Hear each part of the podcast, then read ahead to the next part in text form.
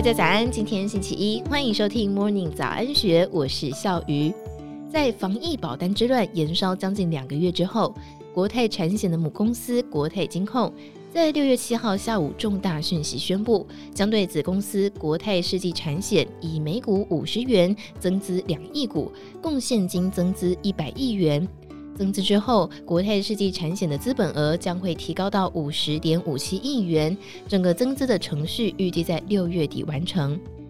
相对既有的净值与资本适足率，国泰产险在这波防疫保单的受伤，其实还在可承受范围之内。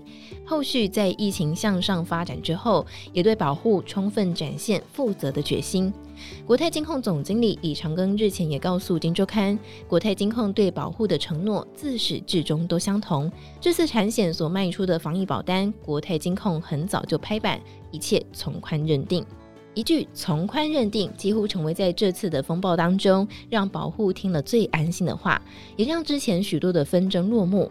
至于如何从宽认定，根据了解，国泰金内部在不愿给同业压力的原则之下，对外不愿意细说。但是只要买了国泰产险保单的保护，应该都可以感受得到。事实上，国泰产险在今年第一季底的账上净值还有一百四十五亿元，到五月上旬的有效保单仅剩下大约八十万件，而且其中高额理赔的保单甚至有高达八成的在保。同业研判，国泰产险账上净值都可能足够理赔。这次现增一百亿元，主要可能是为了日后的营运所需。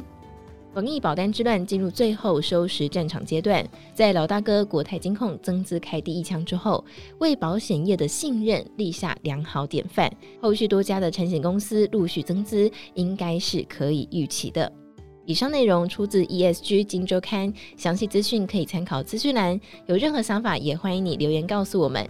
祝福你有美好的一天，我们明天见，拜拜。